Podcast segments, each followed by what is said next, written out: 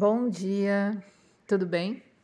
Então, hoje a gente vai falar sobre o Festival dos Fantasmas Famintos. Essa festividade ela ocorre durante um mês, dentro do qual os portões do inferno se abrem e liberam os atormentados que estão por lá. Nessa época, as pessoas fazem preces pelos falecidos e celebram rituais e oferendas para que tenham mais conforto e sigam seu caminho. Aqueles que não têm parentes ou alguém que faça oferendas para eles perambulam de templo em templo em busca de suas necessidades. Daí o adjetivo faminto, né? Quando acaba o festival, eles retornam a essa montanha Fengdu para cumprir o que lhe resta da sua sentença. As cerimônias são no 15º dia do sétimo mês lunar, aproximadamente agosto, é um dos cinco festivais mais importantes da cultura chinesa. Música e apresentações de ópera chinesa são executadas ao ar livre. Comidas e bebidas são oferecidas à noite nos portões, nas calçadas ou praças para manter os fantasmas fora das casas, né? Lanternas e velas são acesas para chamar sua atenção. É muito similar às oferendas da Umbanda e do Candomblé. Também queimam dinheiro espiritual. É um dinheirinho de mentirinha, né? Feito de papel ou de jornal, para que o fantasma tenha algum dinheiro em Fengtu. A queima transforma o físico em etéreo. Hoje estão mais modernos e também queimam automóveis, celulares e cartões de crédito de papel. A pessoa pode ficar mais rica na morte do que foi em vida. à primeira vista parece uma superstição tola, mas se pararmos para pensar que o espírito do falecido está desorientado, justamente por ter muito apego, esses produtos fantasma realmente podem lhe conceder algum conforto e facilitar a sua compreensão. Somado às orações, mantras e cerimônias, pode ajudar bastante. Nessa festividade também entram homenagens aos ancestrais, que, como a gente já falou, é a soma dos rum das pessoas daquela linha hereditária. Esse importante festival se iniciou na dinastia Liang e se desenvolveu até os dias de hoje, né? 502 a 557. Existem duas teorias para sua origem. Uma afirma que nasceu como uma cerimônia taoísta, em homenagem a Diguan, o deus da terra, em agradecimento às dádivas da terra, e depois se expandiu para dar oferendas também aos fantasmas necessitados. E outra versão afirma que tem origem budista, com um discípulo de Buda chamado Mulina. Sua mãe aprontou algumas em vida, incluindo o homicídio, e quando morreu foi parar no 18º nível dessa montanha Fengdu, lá no fundo. Compadecido de seu sofrimento, ele tentou ajudar sua mãe e levar-lhe alimento, mas falhou. Pediu ajuda a Buda, que recomendou-lhe efetuar cerimônias com muita sinceridade no 15º dia do sétimo mês e oferecer comida a todos os fantasmas. Estes ficaram tão agradecidos e tocados com essa bondade que liberaram a mãe dele, né? E outro tema importante é possessão e exorcismo. A gente viu que a alma humana possui dois componentes, o Po, né, e o Hum. O Po, que é ligado à terra, às coisas corpóreas e materiais, e o Hum, as coisas sutis e espirituais. Quando uma pessoa se perde nos vícios, sexo desregrado, excesso de bebida alcoólica, drogas, músicas turbulentas, o equilíbrio interno fica comprometido. Tudo isso corrompe o pó e deprime o rum. Quando o rum fica muito deprimido e retraído, abre-se espaço para a entrada de seres malignos ou energias perversas, ocorrendo o que se denomina de influência maligna ou possessão. Mas lembre-se que o Po continua ali, embora mais fraco. Então existem momentos nos quais o possuído mostra sua própria personalidade e outras nas quais o opressor assume o controle.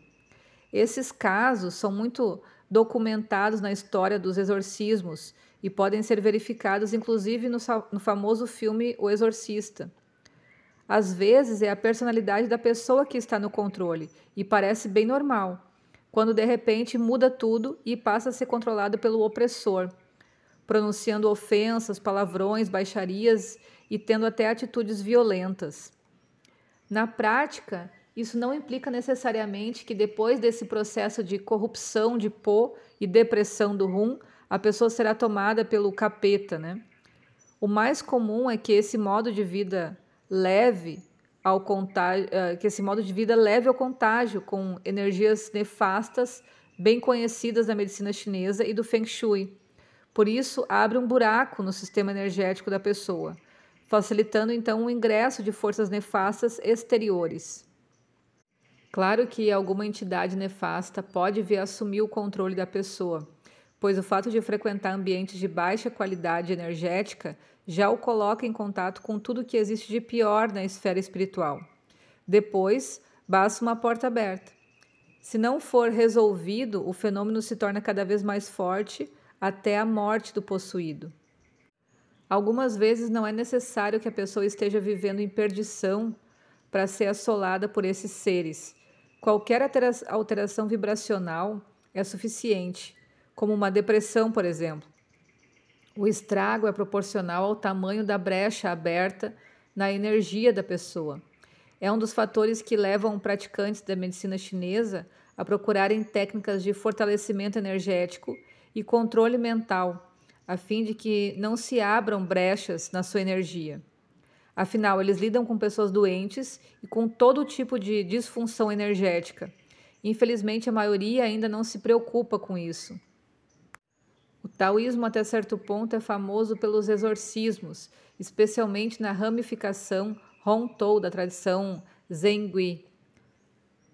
A sensação, quando a gente encontra esses, essas pessoas que fazem exorcismo, não é de uma não é uma uh, situação boa, não é uma energia agradável.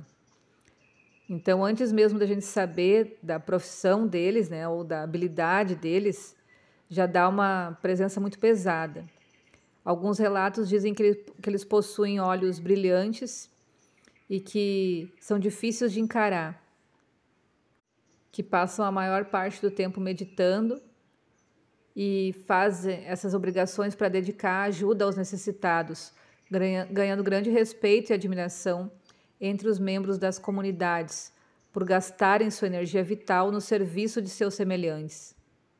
O segredo dessa técnica é transmitido apenas de mestre a discípulo e não se permitem espectadores no processo. Mas, ele, mas eles protegem isso para que essas energias não, sejam, não afetem outras pessoas, pessoas que não saibam lidar né, com essas forças maléficas. E claro que cada vez que realizam esse tipo de serviço, vão embora exaustos. A maioria das vezes, a entidade maligna é persistente e precisa ser retirada à força. É um trabalho difícil que utiliza instrumentos musicais e apetrechos mais especializados, como uma espada de madeira ou de pessegueiro, além de envolver o domínio de várias técnicas como encantamentos e talismãs, utilizados desde os tempos dos xamãs e registrados oficialmente desde a dinastia Han. O exorcista também deve saber identificar a entidade para saber quais as melhores ferramentas para combatê-la, o que acarreta um alto grau de especialização. E aí a gente pode aprofundar um pouquinho mais e falar sobre a mediunidade taoísta. Embora esteja confinada às suas particularidades mais populares, o taoísmo trabalha muito bem com a mediunidade sendo de grande importância em várias ramificações dessa religião. É importante notar que existem muitas semelhanças entre a mediunidade e o trabalho espiritual taoísta e o da Umbanda, inclusive no preconceito que se tem com elas, né? Em Singapura, em 2010, foi feito um censo para ver quantas pessoas se declaravam budistas ou taoístas, né? E percebeu então que muitas pessoas preferiam se declarar budistas porque se sentiam com vergonha de se declarar de fato taoístas. Por uma razão bem simples. As pessoas têm vergonha de se declararem assim porque são taxadas de supersticiosas. Ser budista lá dá mais status.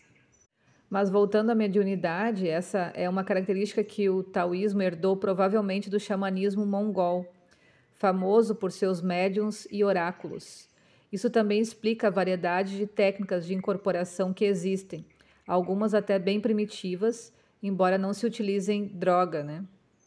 E aí os médiums que trabalham sendo oráculos, né? Uh, podem viver em mosteiros taoístas, nas montanhas, por exemplo, e dedicam a vida para isso, mantendo constante contato com essas divindades. E esse tipo de mediunidade é extremamente desgastante porque drena a energia ti ancestral. E esse ti não pode ser reposto, e quando ele se esgota, a pessoa morre de causas naturais. Então, normalmente a gente usa essa reserva de energia em momentos de grande dificuldade, doenças graves ou para produzir fenômenos psíquicos. Preservar e economizar essa energia nos possibilita uma vida longa e é o objetivo da alquimia interior taoísta assim como do Ayurveda, né? E no próximo áudio eu quero falar mais sobre isso. Até mais, beijo.